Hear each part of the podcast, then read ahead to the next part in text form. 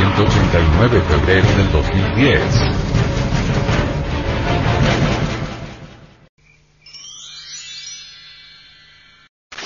Conclusión. Es realmente imposible negar que estamos en instantes de crisis mundial.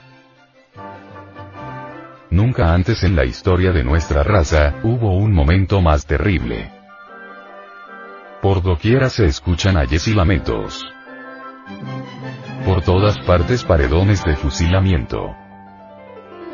Infelices que agotan los últimos instantes de su vida, en trabajos forzados, recordando con suprema angustia a sus seres queridos.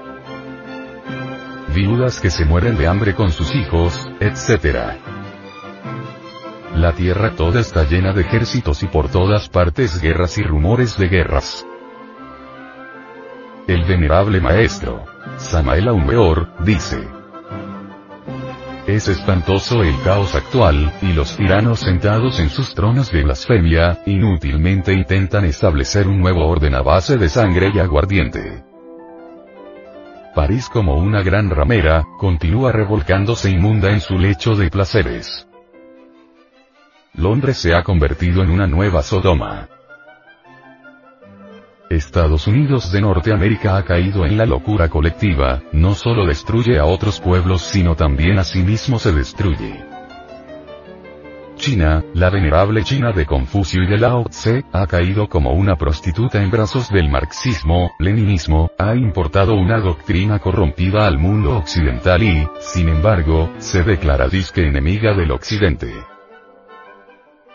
La Tercera Guerra Mundial es inevitable, aquellos que planearon y realizaron la Primera y la Segunda Guerra Mundial, ya están trabajando muy activamente para dar forma y realidad a la Tercera Gran Guerra, que será millones de veces más horrible que las dos grandes guerras precedentes.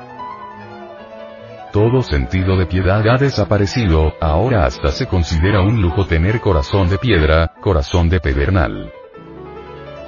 En muchas escuelas y colegios se les enseña a los alumnos que la caridad es una debilidad y que jamás se deben dar limosnas. Así los alumnos se tornan perversos y crueles desde los mismos bancos de la escuela.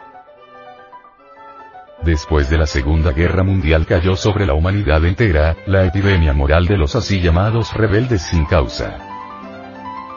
Estos muchachitos de la nueva ola, sin Dios y sin ley, andan en pandillas por doquiera, matan, hieren, violan, se emborrachan, etc. Y ningún gobierno logra controlarlos. Lo más grave de los así llamados rebeldes sin causa es su estado de absoluta irresponsabilidad moral. Cuando se les conduce ante los tribunales, nunca saben por qué mataron, por qué hirieron, y lo peor de todo es que ni siquiera les interesa saber.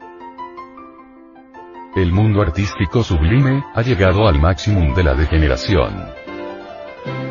El templo del arte ha sido convertido en un burdel, en un prostíbulo donde buscan refugio, los homosexuales, drogómanos, alcohólicos, meretrices, asesinos, ladrones, etc.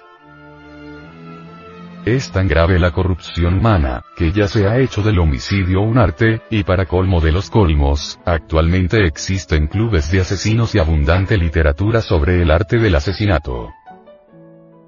Todas las ramas del arte actual acusan lujuria, alcoholismo, drogas, homosexualismo, sangre. Horror. Los autores clásicos son mirados por estos tiempos con el mismo infinito desprecio. Tocar a Beethoven o a Mozart en cualquier fiesta moderna, significa retirada general de todos los invitados.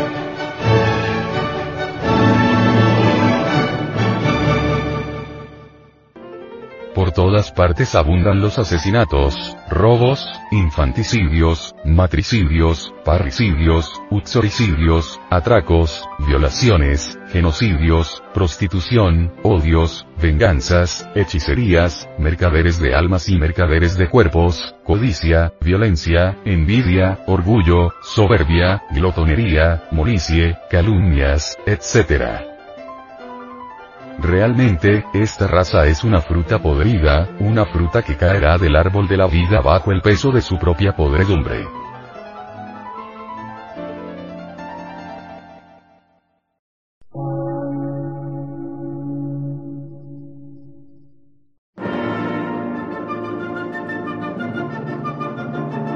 Emisora, gnóstica, transmundial por una nueva civilización y una nueva cultura, sobre la faz de la Tierra.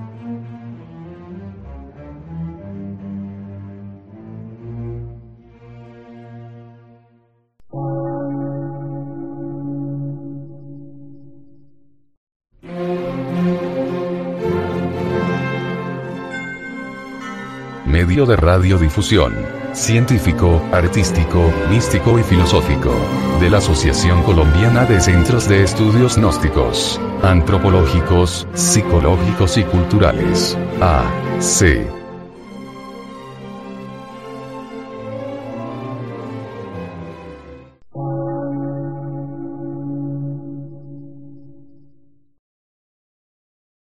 Lectura en movimiento. Difusión sin fronteras.